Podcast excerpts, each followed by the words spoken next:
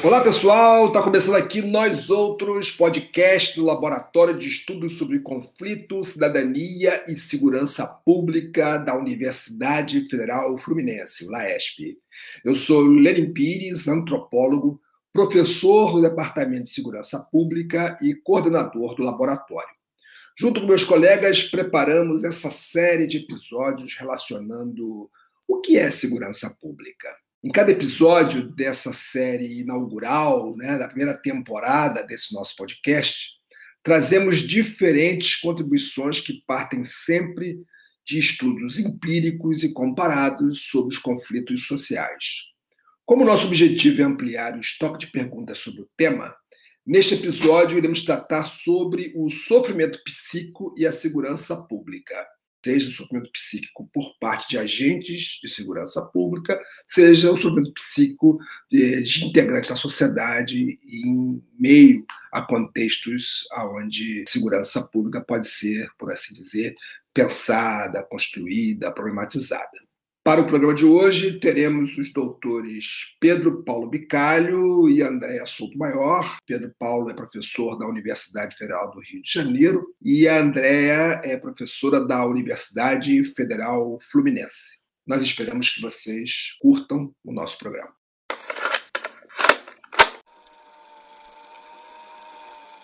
Bom, pessoal, então, dando sequência aqui, eu quero agradecer a presença do Pedro Paulo Bicalho, da André Assunto Maior, e pedindo para que eles se apresentem né, para o público, apresentando um pouco aí da sua trajetória de pesquisa, só para iniciar aqui a nossa conversa.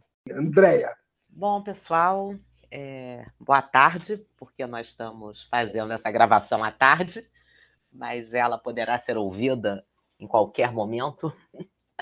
É, agradecer imensamente ao professor Lenin Pires o convite para participar é, é, dessa conversa, é, especialmente em momentos aí de trabalho remoto, em momentos de pandemia. É, alguns recursos têm sido fundamentais para a manutenção da saúde mental de todos nós. Um deles é, são os podcasts. Eu sou psicóloga, Tipo, sou graduada em psicologia pela FRJ, é, sou mestre pela Universidade Gama Filho, doutora em psicologia pela USP e sou pós-doutora é, em Justiça e Segurança Pública pela Universidade Federal Fluminense. É, venho desenvolvendo trabalhos na área de sofrimento desde a graduação. Né? A psicologia, por excelência, é uma ciência que trabalha com a dor. E ao longo aí da minha trajetória profissional, tanto na clínica quanto na academia, eu sempre valorizei a saúde. Né? Eu sempre digo, é, nós trabalhamos com a dor, mas a saúde é o elemento fundamental que precisamos buscar. E aí estou já desde o ano de 2015 é, atuando no curso de tecnólogo em segurança pública e social da Universidade Federal Fluminense em 2018, assumi a vice-coordenação do curso e desde o final do ano passado, do final de 2020, é, eu assumi interinamente a coordenação do curso. E esse curso ele tem uma característica muito específica, que é o fato de que ele é de oferta exclusiva para é, agentes de segurança. E isso traz um contato é, antes presencial e agora remoto com uma série de atores que falam sobre a dor. Quando nós pensamos nos agentes de segurança, especialmente na polícia é, militar e civil, mais especificamente, a perspectiva é sempre de que são pessoas é, fortes, poderosas e que não sofrem. E a proximidade com esses alunos é, aponta é uma série de fragilidades que eles é, revelam de forma, eu diria até subliminar, em muitos encontros. E em 2019, se eu não estou é, é, enganada, numa visita a um dos polos onde o curso se localiza, é realizado, conversando com os alunos, uma das coisas que eu ouvi que acendeu uma luz para mim foi uma frase de um aluno que dizia: professora, isso aqui vai explodir.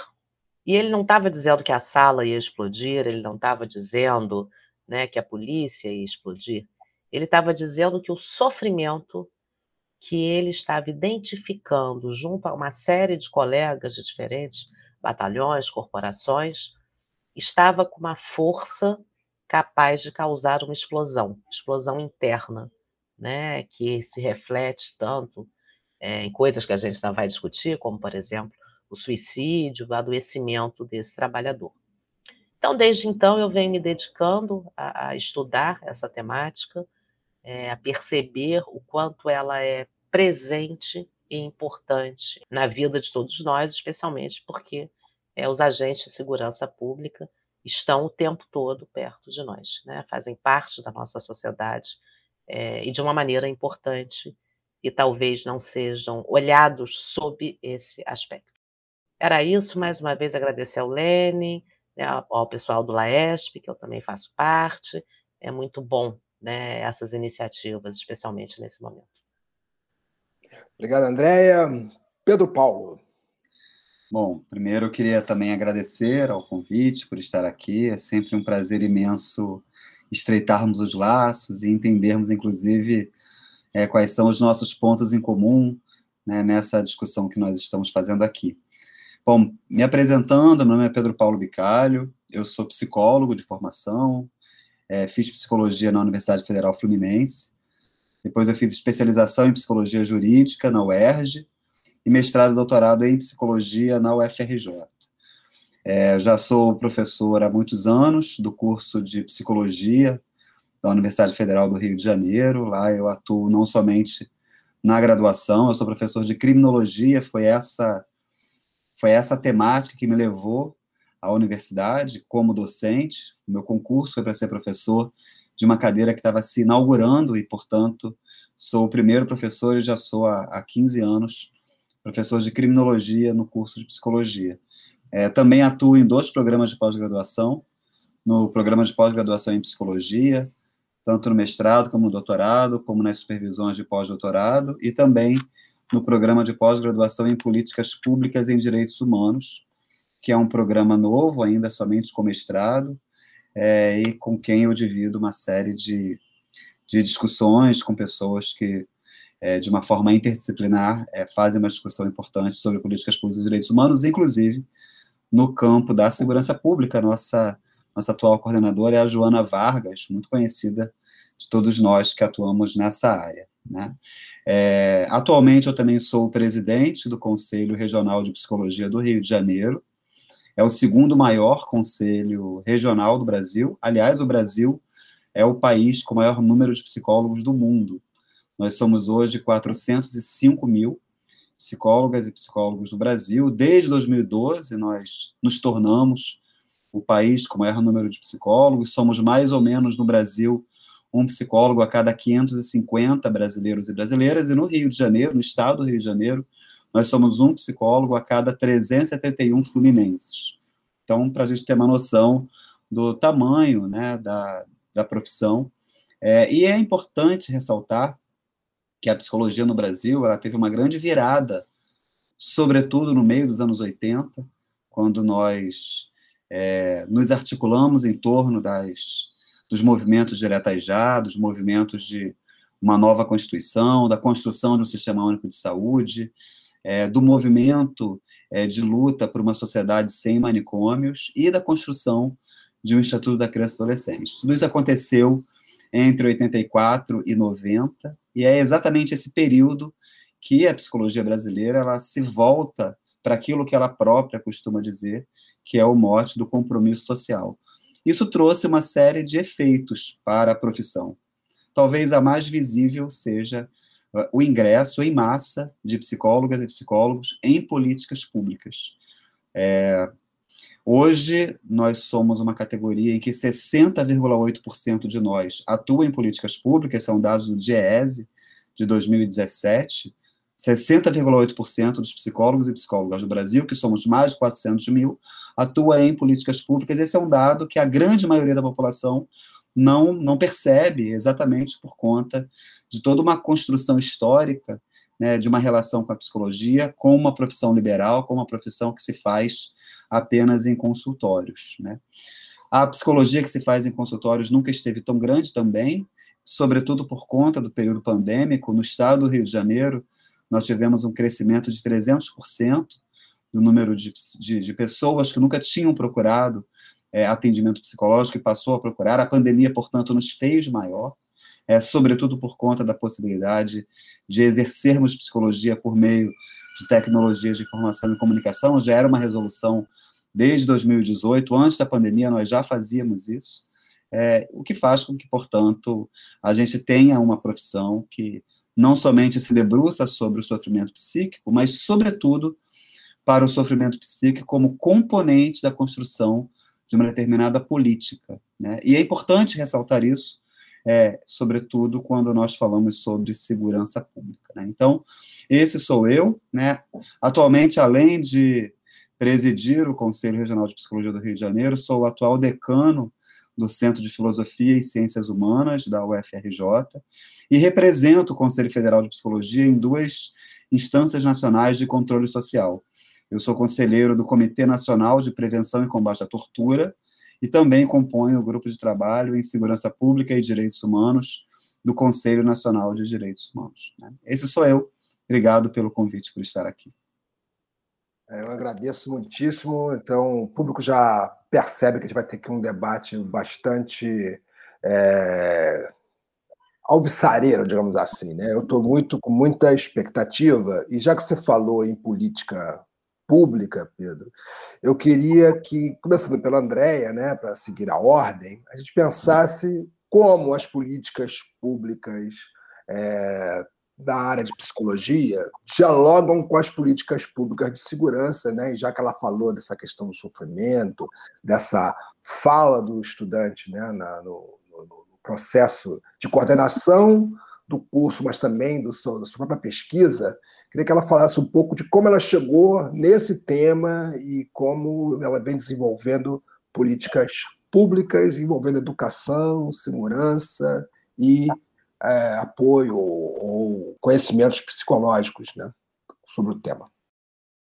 Bom, Lene, é, eu diria que isso aí é, é, um novelo de lã, né? Que a gente não sabe onde está a ponta que começa e onde ela termina. O que, que acontece? Existe, em pleno século XXI, muito preconceito ainda em relação ao sofrimento psíquico qualquer tipo de dor, de sofrimento emocional, é isso que eu chamo de sofrimento psíquico, ele tende a ser revestido de uma série de preconceitos.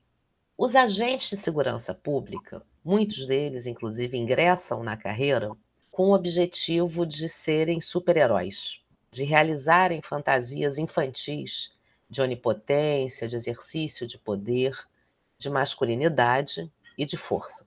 Sabemos né, que a atuação é, na segurança pública ela não é a atuação do super-homem, ao contrário. Né, são políticas é, é, institucionais, são práticas institucionais já muito arraigadas. Nessa busca por uma, um modelo é, de força, de representatividade, poder, o que, que acontece com esse ingressante na carreira? ele se depara com as impossibilidades, com as fragilidades, com as dificuldades institucionais e, inclusive, com uma desqualificação de situações nas quais é, essa força não seja efetivamente é, empenhada. Então, é, quando os agentes de segurança começam a, a se deparar com as suas próprias dores, um conflito interno é, se estabelece. E esse conflito ele vem de duas vertentes. Uma é a da vida pessoal.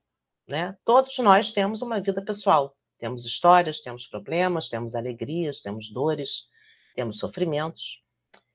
E associado a isso existe o que a gente chama de sofrimento no trabalho. O trabalho é entendido, é, nas mais diversas pesquisas, como talvez uma das grandes fontes de sofrimento para o indivíduo. E esse sofrimento no trabalho vem muitas vezes do não reconhecimento das suas capacidades e também é, de algo que eu, que eu acho muito interessante, que é a impossibilidade do sujeito dele utilizar a sua inteligência criativa. que é essa inteligência criativa? É um mecanismo interno que possibilita um equilíbrio entre é, é, as demandas externas, as demandas do trabalho, as demandas é, do mundo real e as crenças e as características pessoais. Essa junção possibilita ao sujeito estratégias de adaptação e de redução desse sofrimento. Nas forças policiais, é, essa inteligência criativa é muito limitada, porque existe uma série de regras, uma série de padrões a serem seguidos, né? Aonde essa flexibilidade do sujeito ela não é incentivada. Se você tem é, o seu potencial de criatividade, seu potencial de ajustamento limitado ou cerceado, isso tende a aumentar a sua insatisfação. Se você tem um aumento no seu nível de insatisfação, isso começa a refletir nas mais diversas áreas da sua vida, tanto nas áreas é, é, pessoais, familiares, sociais, quanto nos seus componentes psíquicos.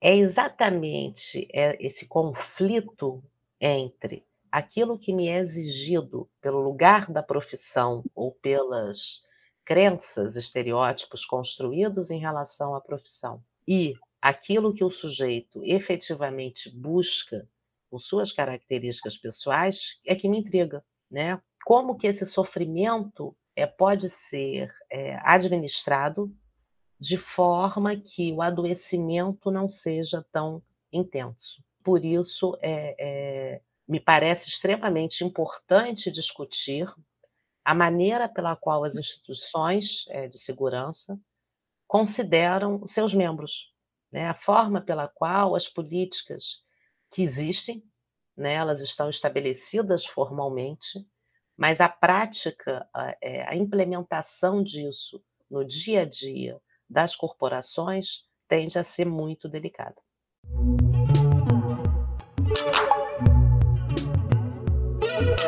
É, lembrando ao público que é, quando a gente fala de agente de segurança pública, as agências são muitas, né? temos as polícias militares, civis, polícia federal, rodoviária federal, agora, né, até polícia penitenciária, mas os agentes, né, que estiveram à frente das dinâmicas prisionais sempre existiram, enfim.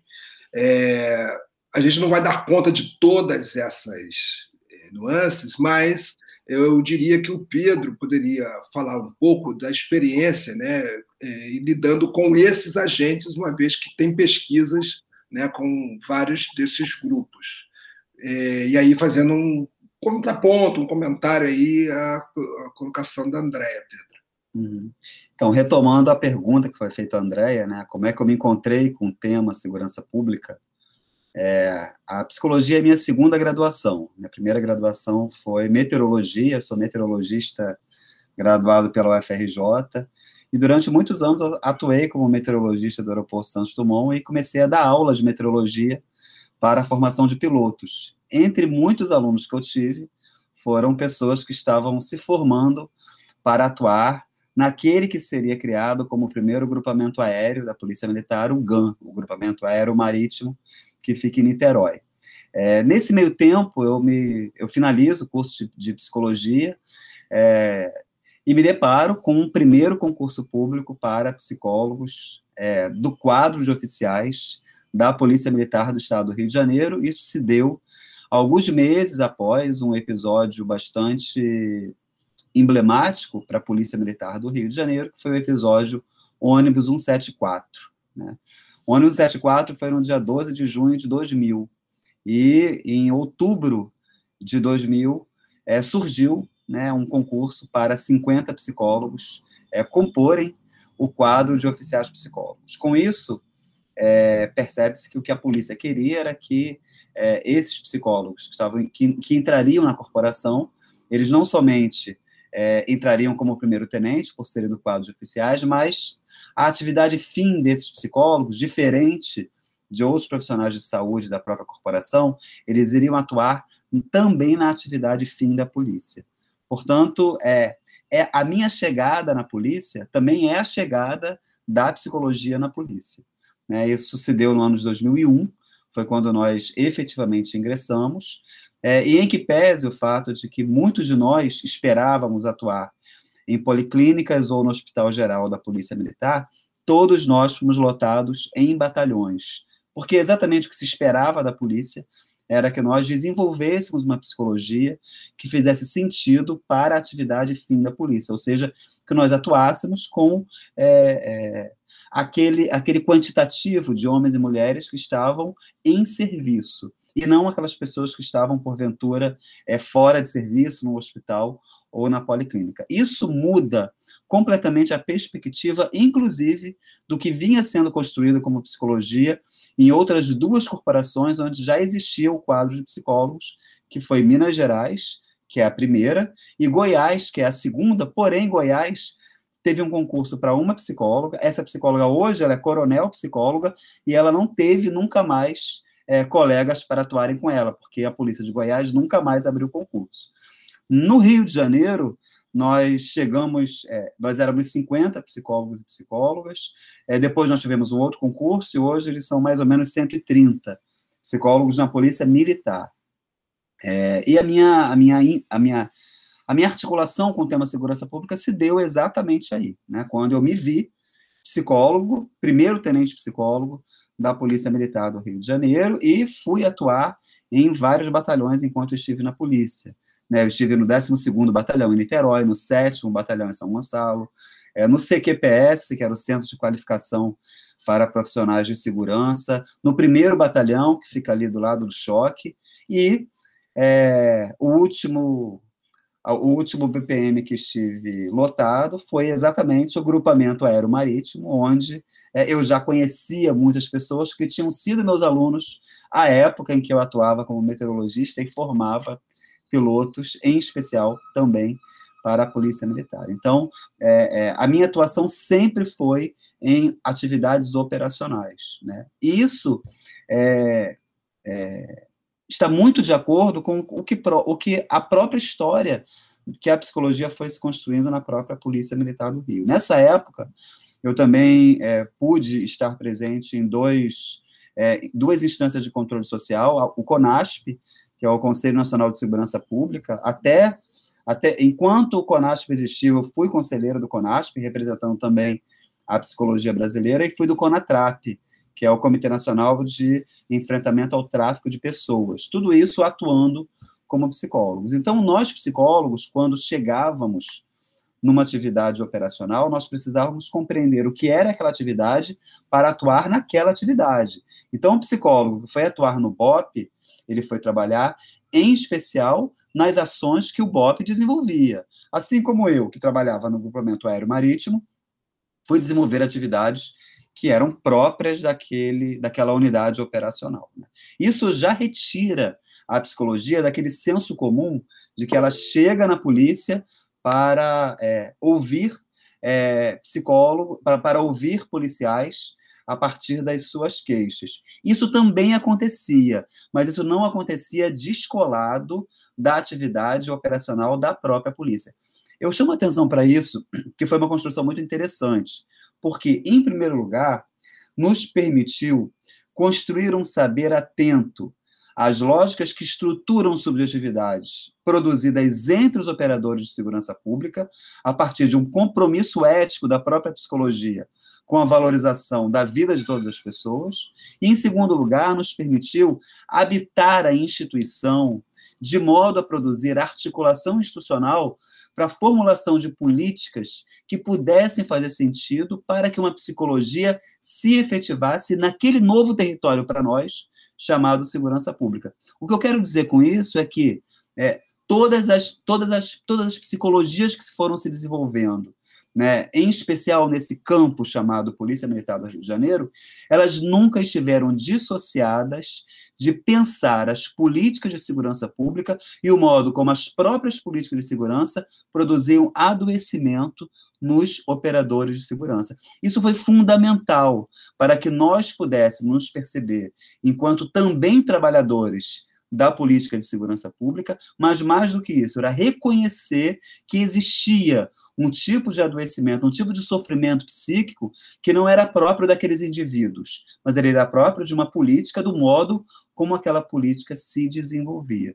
Né? Então, a, minha história da chegada na, na segurança pública é, coincidiu com a história da chegada da psicologia na polícia militar. Depois que eu saí da polícia, me torno professor do FRJ, eu continuo é, com grandes articulações da polícia, produzindo pesquisa, é, entendendo, em especial, a minha grande pergunta é como se constrói subjetivamente o espírito de fundada suspeita em cada policial que atua na operação, é, nas, nas, chamadas AREP 3, nas né, ações repressivas 3, que são as chamadas blitzes policiais. Então, eu, eu tinha uma, uma, questão imensa né, de pensar como é que se constrói a ideia de quem é o suspeito, independente né, de uma afirmação de que nós estamos falando de atitudes suspeitas, mas como é que se constrói subjetivamente né, a ideia de que existe ali alguma suspeição ao ser verificada, e isso articulando sempre com a ideia do flagrante delito e com toda a articulação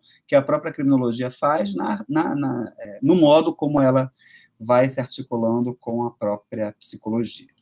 É, é muito interessante isso que está falando, né? Eu estou me lembrando de um episódio ocorrido no curso de tecnólogo, né? Que a Andrea coordena, e eu gostaria depois que ela até comentasse esse, esse fato, mas uma coisa que o público tem que se ater né, é que, objetivamente, né, existe uma autodemanda, um baixo controle sobre o processo de trabalho né, do, do, dos profissionais de segurança pública, frequente contato com o público, longas jornadas né, que influenciam drasticamente no psicológico desses agentes, mas me parece, se não estiver enganado, eu queria que vocês comentassem, que o tema ainda é tabu e tratado como um mal menor, ou seja, o sofrimento psíquico para profissionais, considerando essa ambiente institucional né, que o Pedro Paulo está chamando atenção.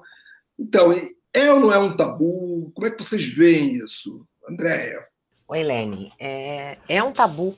Né? Eu acho que quando Pedro Paulo é, traz esse número né, de 130 psicólogos para a PM do Rio de Janeiro, a gente precisa pensar no total de agentes da PM do Rio de Janeiro e o quanto essa inserção é importante. Falar do sofrimento psíquico, eu volto a dizer, é falar da fragilidade. E as instituições é, de segurança, a polícia, por exemplo, são instituições, que não se permitem se mostrar frágeis, porque acreditam que isso vai enfraquecer né, o poder e a ação delas. Então, é, quando você fala do, do curso do, de tecnólogo, é, nós já tivemos episódios bastante é, é, delicados né, de suicídio de alunos, de conflito entre alunos, é, e, ao mesmo tempo, de solicitação de acolhimento. É, é, eu percebo muito isso quando nós fazemos as reuniões, antigamente eram presenciais, né, isso se dava de uma forma talvez até mais é, explícita.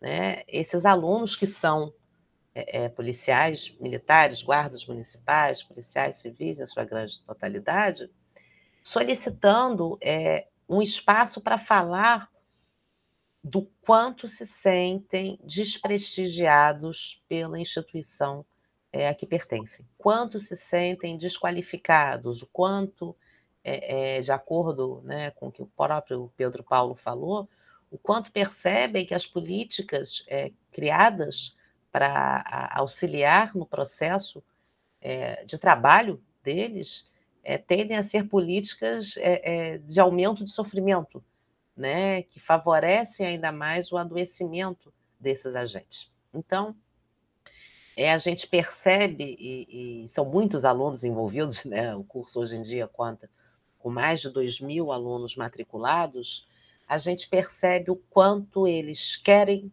falar sobre essa temática e, ao mesmo tempo, quanto eles se mostram receosos de abordar essa questão. É, em todos os encontros que eu participei com eles, é, sempre que eu abria um espaçozinho e perguntava, eu gosto muito dessa pergunta, o que que não está bom? Né? O que que não está bom? A gente sempre pergunta, e aí, tudo bem? O que que está bom? O que que não está bom? O que que está difícil? Né? O que que está chato, eu acho que, que falar de uma forma é, é clara facilita é, é, a aproximação com esses atores, e inevitavelmente, depois de, de três risinhos e um olhar para o lado, né, um colega para o outro, eles dizem: é, a gente está sofrendo. E relatam uma preocupação muito interessante com os colegas. Fulano é, está muito deprimido, Fulano está brigando com todo mundo, Fulano pode causar algum dano maior à sociedade. Né? Então, existe toda um, uma proteção entre eles que reflete talvez uma sensação de abandono aí por parte da própria corporação. Ainda continuando nesse ponto, Pedro, eu queria que você, ao tratar disso, né, se é um tabu, se não é, é também abordasse já a questão do luto, né? Como é que é lidar com morte de companheiros, como isso afeta no trabalho, né? Tem uma série de questões que eu acho que também tem a ver com isso. Depois a gente vai vir especificamente para a questão do, do, suicídio e, lógico, né, de eventuais homicídios. Mas eu queria que a gente começasse a, a, a mostrar para o ouvinte que nós estamos lidando com questões que falam da vida e da morte também, né? Então, Lenin, primeiro sobre a questão do tabu, né? É, o sofrimento psíquico, ele, ele é tabu e ele não é só tabu entre os agentes de segurança pública. Constrói-se como tabu porque é, o sofrimento psíquico é algo que a gente não consegue enxergar, né? É diferente de quando você quebra a perna e a perna quebrada é muito visível para quem vê.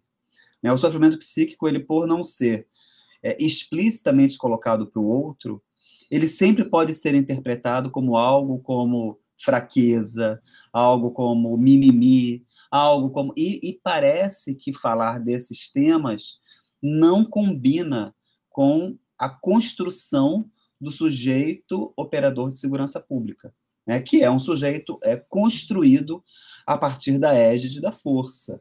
Né? Portanto, como a Andrea já, já mencionou, né, eles são construídos para não falharem, eles são construídos para não enfraquecerem, eles são construídos para não expressarem algum tipo de sofrimento. Portanto, é impossível pensar é, uma articulação da psicologia com a segurança pública sem levarmos em conta que território construído é esse em que esses operadores habitam a partir das questões que eu acabei de falar. Portanto, a nossa chegada na polícia, né, imagina, de uma hora para outra, chegam 50 novos oficiais de uma especialidade que ninguém sabia direito o que era, e que também esses oficiais não faziam direito, não faziam muita ideia de como construir aquela psicologia naquele espaço. Né. O que a gente entendeu rapidamente era que a nossa atuação demandava estratégias. Né? Nós precisávamos criar algum tipo de tática para poder lidar, para poder fazer com que esse tabu ele fosse minimamente desconstruído naqueles espaços. Um primeiro grande acerto foi a nossa chegada nos batalhões e não nos, nas unidades de saúde, o que nos fez compartilhar um cotidiano com aqueles operadores e, inclusive, por sermos também é, submetidos à hierarquia, à disciplina, nós, psicólogos, também entendiam parte das coisas que eles nos diziam que se referiam exatamente ao modo como a própria instituição ela se construía. Mas tem uma coisa interessante que foi a gente rapidamente perceber que nós não faríamos psicologia montando um consultório dentro de um batalhão.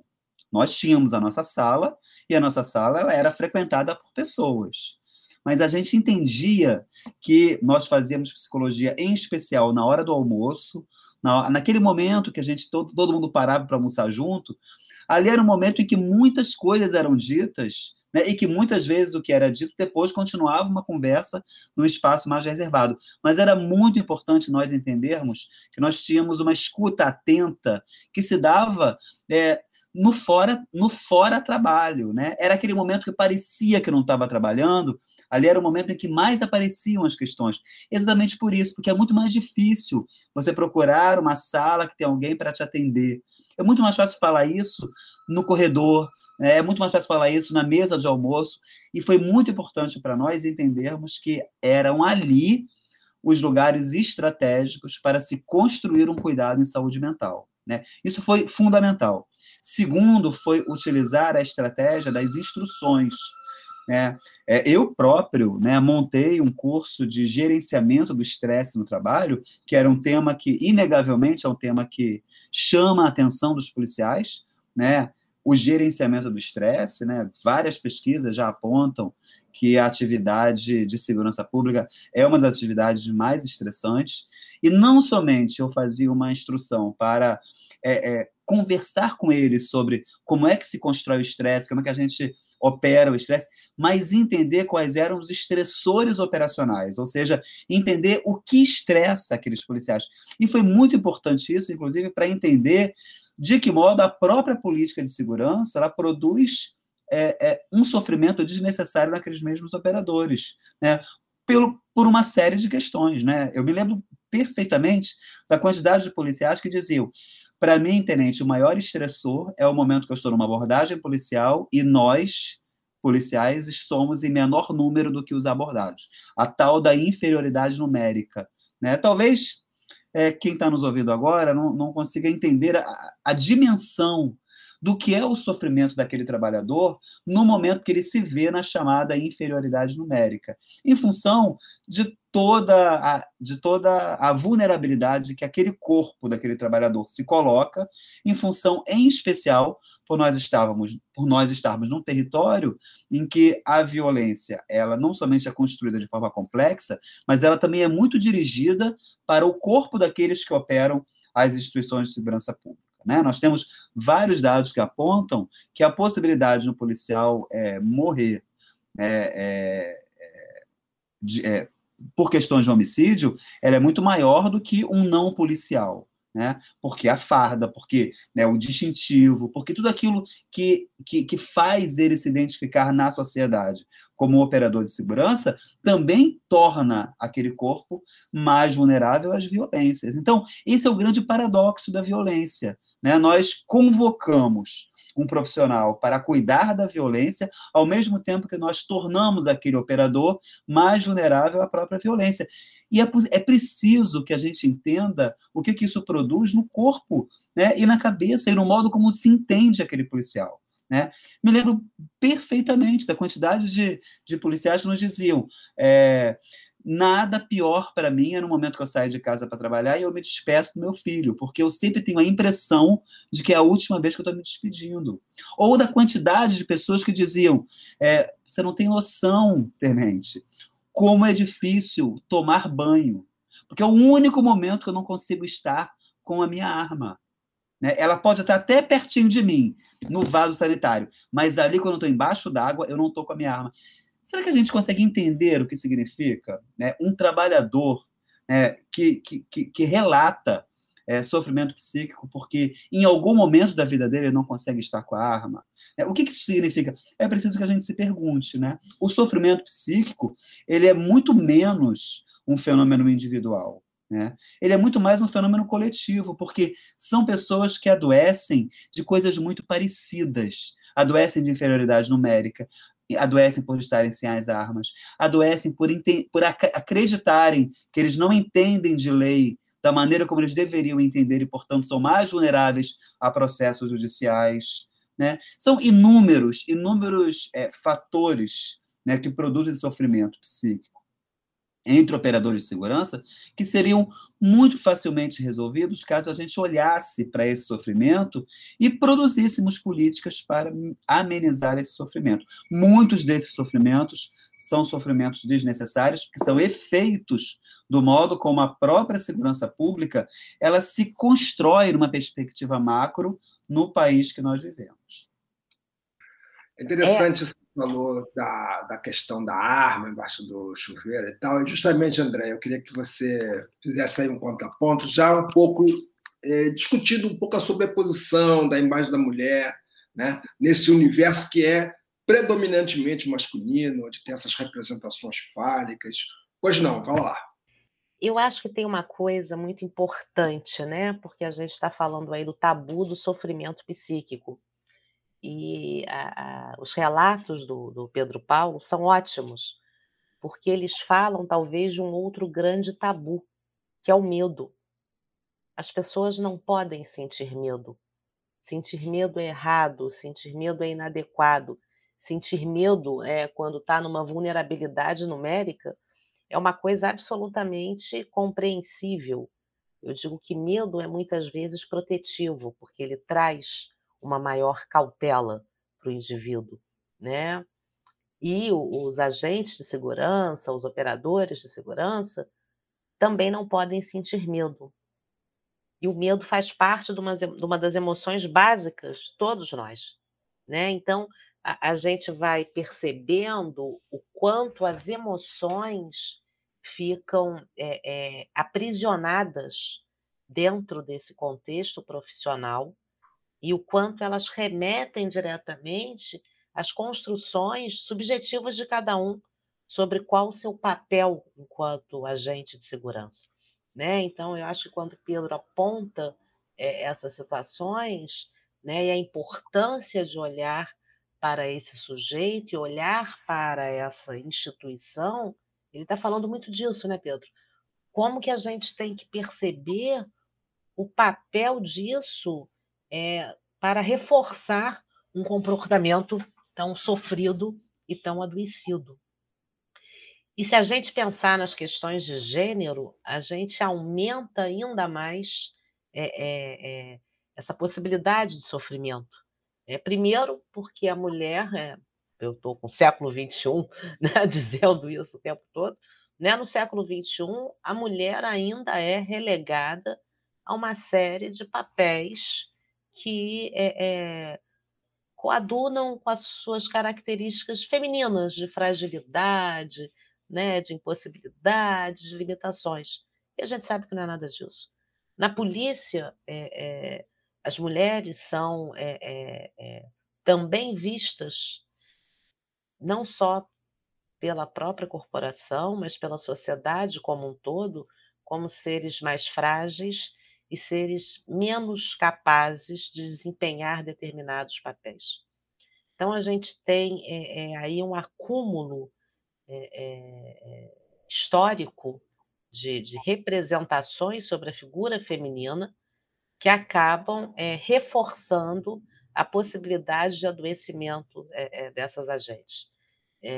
eu conheço né, histórias não só de, de, de tentativas de suicídio, né, de, de, pedir é, é, desligamento da corporação, mas situações graves de abuso, de assédio sexual e moral, né, simplesmente pela condição de ser mulher, não só por parte de colegas, né, para usar uma terminologia adequada, como por parte da população. Né, mulheres em situações né, é, seja se apresentando enquanto policiais, seja em operações, em abordagens, né, o ser mulher na polícia ainda representa é, é, um grande fator aí de, de, de exclusão ou de, melhor dizendo, de, de, sofrimento, né? Eu acabo voltando para o sofrimento porque é, é, é, é um conjunto muito amplo de, de fatores que colaboram para esse adoecimento que se reflete é, é, na sociedade, no modo geral. Né? Porque um policial sofrendo, ele pode é, é, é, refletir isso na sua atuação profissional. Né? E isso, muitas vezes, acaba gerando ainda mais sofrimento para todos. É, essa questão da, dessa socialização pela dor, né? Eu fiz trabalho de campo um período em batalhões de polícia, particularmente é, teve um momento que eu fiz trabalho de campo no curso de formação de soldados, né, cabos, e me chamou muita atenção o, o apelo físico, o esgotamento físico, né, o apelo ao não pensar. E ouvindo o Pedro, né, ele me fala de, de, assim, de, de uma experiência coletiva com esse sofrimento. Essa socialização pode fazer desse agente, desse ator, né, um estressor público, ou seja, aquele sujeito que leva o sofrimento para outros coletivos, para outros grupos, e isso de uma maneira mais ou menos consciente. Ou seja, isso é um modelo pedagógico justamente para impingir dos segmentos sociais sofrimento, como a gente vem vendo é, no tocante a populações de favela, a mães de pessoas que são é, mortas, né, que, são, que sofrem desses homicídios decorrentes da ação policial. Como vocês veem isso? Isso me fez entender. É, eu vou. Você está falando, estou lembrando de uma situação que uma, uma orientanda minha é, me contou, é, que fala um pouco disso, né? Dessa coisa que pode é, se tornar, potencializar o indivíduo como agente estressor. É, ela estava numa reunião né, profissional, num evento profissional, e aí ela conta que eram das mães vítimas, né, é, de situações que tinham perdido os filhos operações policiais, etc. E aí é, chega a, a, PM também, a convocada a participar desse evento, dessa reunião, e chegam duas mulheres PMs. Né? Então a gente já lembra a questão do gênero. Provavelmente elas foram é, escaladas para participar desse evento por acharem né, que, por ser mulher, elas seriam mais sensíveis à dor das mães. E aí ela diz o seguinte, que as mulheres, as mães, né, obviamente, muito sofridas, né, tinham perdido os filhos, começam a falar das dores delas, e as duas é, é, PMs dizem assim, mas e a gente? Quem é que vai apoiar a gente aqui? Né? Nós viemos aqui representar a corporação, estamos sendo atacadas, né? É, não temos nenhum recurso administrativo, estrutural, para lidar com essa situação e ficamos perguntando quem vai nos proteger. Né? E aí, Lenin, é, é, isso acaba podendo ser um grande fator estressor. Né? A reação de duas mulheres acuadas, né? e é uma reação, uma, uma, um fórum né, de discussão, não era uma situação pública é, é, de operação na rua, nada disso. Se causa todo esse desconforto, né? você imagina pessoas que são submetidas a esse estresse permanentemente. Né? É. É, eu, eu, vou caminhando aqui para a gente concluir a nossa atividade aqui, né, que estou aqui imaginando quantas coisas mais a gente poderia discutir, mas tem um, outro aspecto que a gente previu aqui no nosso roteiro, que diz respeito à questão do suicídio. Né? Esse é um tema tabu, inclusive agora recentemente nós tentamos né, apresentar uma proposta para o governo federal, a justiça debater esse assunto. Vimos que não foi fácil, né? até agora isso está em suspenso, mas eu queria que vocês falassem um pouco né, sobre essa experiência, que é uma experiência né, que, que preocupa as instituições de maneira geral, né, e a polícia em particular, as polícias. Né? Como é que vocês é, veem essa, essa incidência e, de certa forma, até uma certa recorrência? Por que, que isso pode acontecer e quais são as estratégias institucionais de lidar com isso? Né? É, inclusive, olhando para a polícia, eu comecei a pensar muito na própria universidade, depois eu posso fazer um contraponto com relação a isso, a partir da nossa experiência, mas não sou eu entrevistado. Né? Então, queria que vocês comentassem um pouco, começando pelo Pedro. Então, é, primeiro assim, o, como é que institucionalmente se, fa se fala sobre isso? Não se fala. Institucionalmente, o tema, o tema luto, ele é um tema tabu, né? Porque se todo mundo começar a olhar as mortes e, e, a, e, acreditar que a sua é a próxima, ninguém mais trabalha como operador de segurança pública, né? Chama muito atenção o modo como o luto ele é silenciado, né? Cansei de chegar no batalhão para trabalhar e aí vinha a notícia de que é, determinado sujeito que ontem tinha almoçado comigo, ele tinha sido morto, né? tem aquele, aquela comoção no batalhão que dura assim uma hora ou uma hora e meia. Na hora do almoço, ninguém mais fala do assunto e todo mundo está lá feliz, olhando, é, comentando é, sobre o noticiário. Era muito curioso como que o sentimento de luto era um sentimento necessariamente passageiro, porque ninguém podia pensar sobre isso, porque se você pensasse, você não trabalhava, né?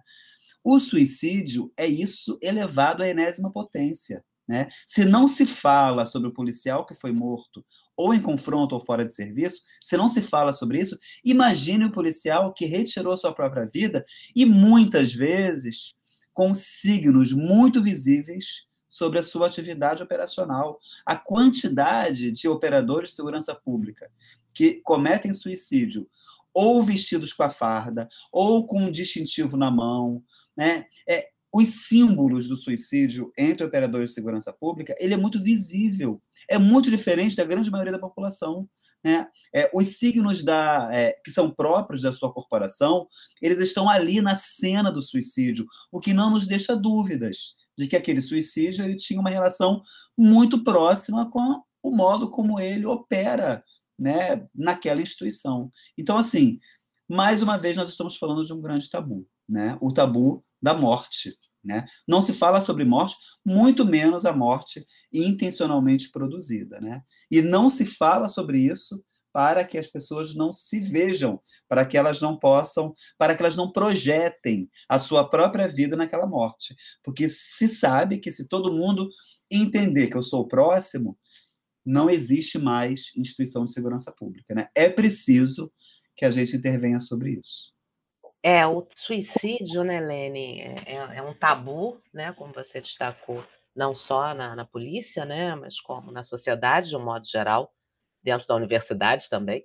Acho que você pode falar disso dois minutinhos. Mas é, eu queria só destacar, né, que o Pedro Paulo estava falando, eu lembrei essa questão do luto.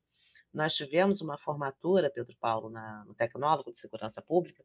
Foi a maior formatura. Tinham é, aproximadamente 500 alunos, ela aconteceu é, é, no ginásio do Caio Martins, aqui em Niterói, então, né, era um momento festivo, Lenin estava lá, né, as famílias estavam, precisou acontecer num espaço tão grande para a presença das famílias, e a partir de um determinado momento, é, é, os formandos é, homenagearam os mortos. Né? O nosso curso ele tem uma característica, ser um curso voltado para as áreas de segurança pública que os nossos alunos eles morrem. Uhum. Né? A gente tem mortes ao longo dos semestres, é uma coisa com a qual a gente convive. E aí, nesse momento aí da formatura, os alunos homenageiam os mortos, e eu talvez dissesse que é, os últimos 50 minutos né, a última hora, talvez, da formatura, né, inclusive na entrega dos diplomas, né, Lene? É, isso ocorre ao som de uma música, que não né, era uma música, uma novela, né, que, que era uma música que falava da morte, né, a Viagem, é, é o nome da música, eu acho, ou da novela, enfim nem sei se eu posso falar isso num podcast, mas é porque é uma música do Roupa Nova, né? Eu já estou falando conjunto, tudo, né? Tá mas quer dizer, é, é uma, uma, uma música é, que tratava exatamente de uma história de morte, né? E nós depois comentamos muito, né? Como eles conseguiram, num momento é, é, é supostamente e, e, e verdadeiramente feliz, eles abriram um espaço grande para, de alguma forma, demonstrar é, é, esse luto. Né? Ele talvez não possa ser explicitado, talvez ele não possa ser falado, mas ele foi absolutamente presente é, numa cerimônia importante, que é a formatura né, desses agentes. Eu lembrei disso, achei que era importante falar, né? Como que isso pode ser expresso de outras formas.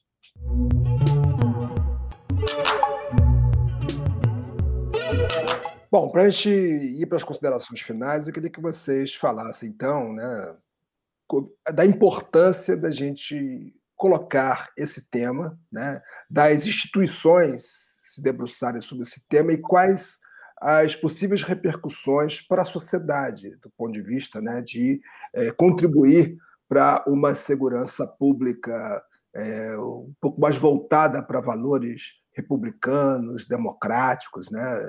Como é que vocês pensam isso? Começando pelo Pedro, e aí depois a gente termina com a Andréia e Seferi.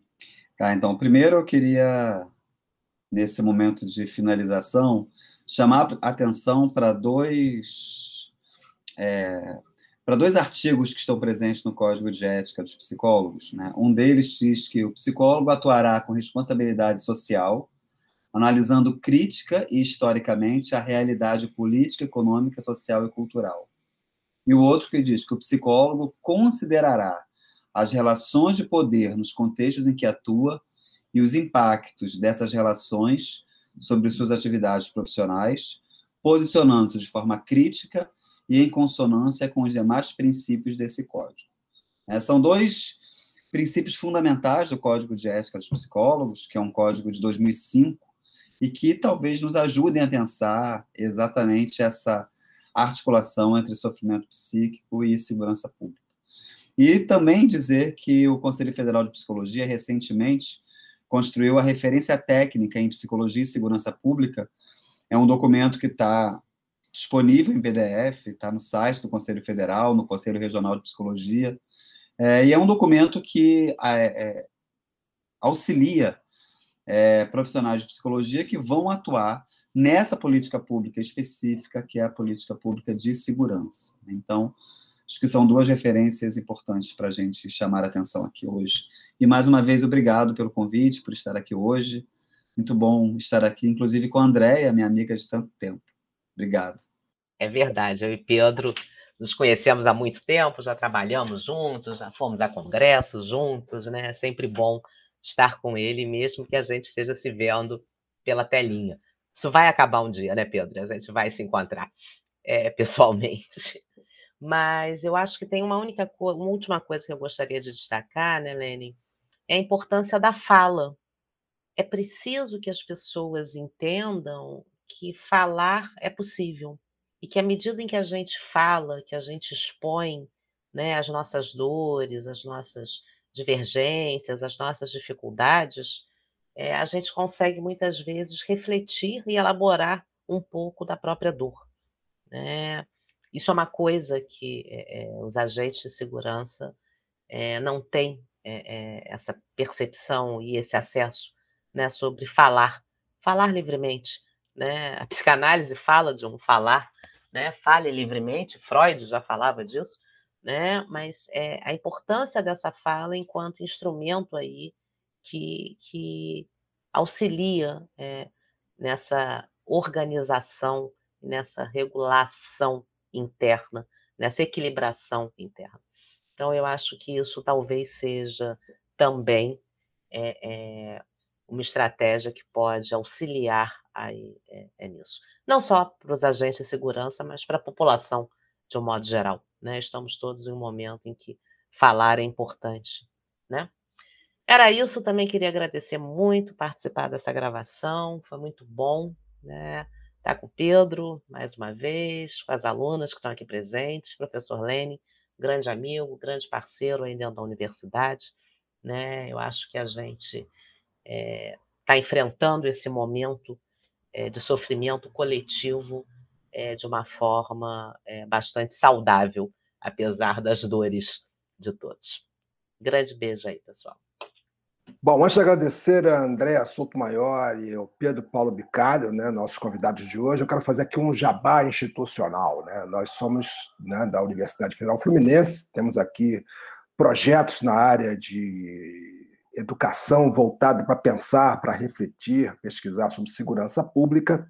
Um desses projetos é o curso Bacharelado em Segurança Pública, que eu quero dizer, então, ao meu grande amigo, queridíssimo professor Antônio Cláudio da Nóbrega, reitor da universidade, que nós precisamos de professor em psicologia, né? na área de psicologia, que é um conhecimento absolutamente fundamental para melhor organizar né, o nosso acervo de competências para lidar com uma área tão complexa. E, nesse sentido, eu quero terminar agradecendo mais uma vez ao Pedro, à Andréia, é, a Ana Carolina Leite e a Karina Cardoso, né, que são membros do Laeste e fazem parte aqui da produção e agradecendo, sobretudo, aos nossos ouvintes do podcast Nós Outros, né, que está aqui na, em mais um episódio da série O que é Segurança Pública. Eu agradeço e já chamo para as próximas, os próximos episódios do nosso podcast. Muito obrigado aos nossos convidados e assim eu me despeço. Tchau, pessoal.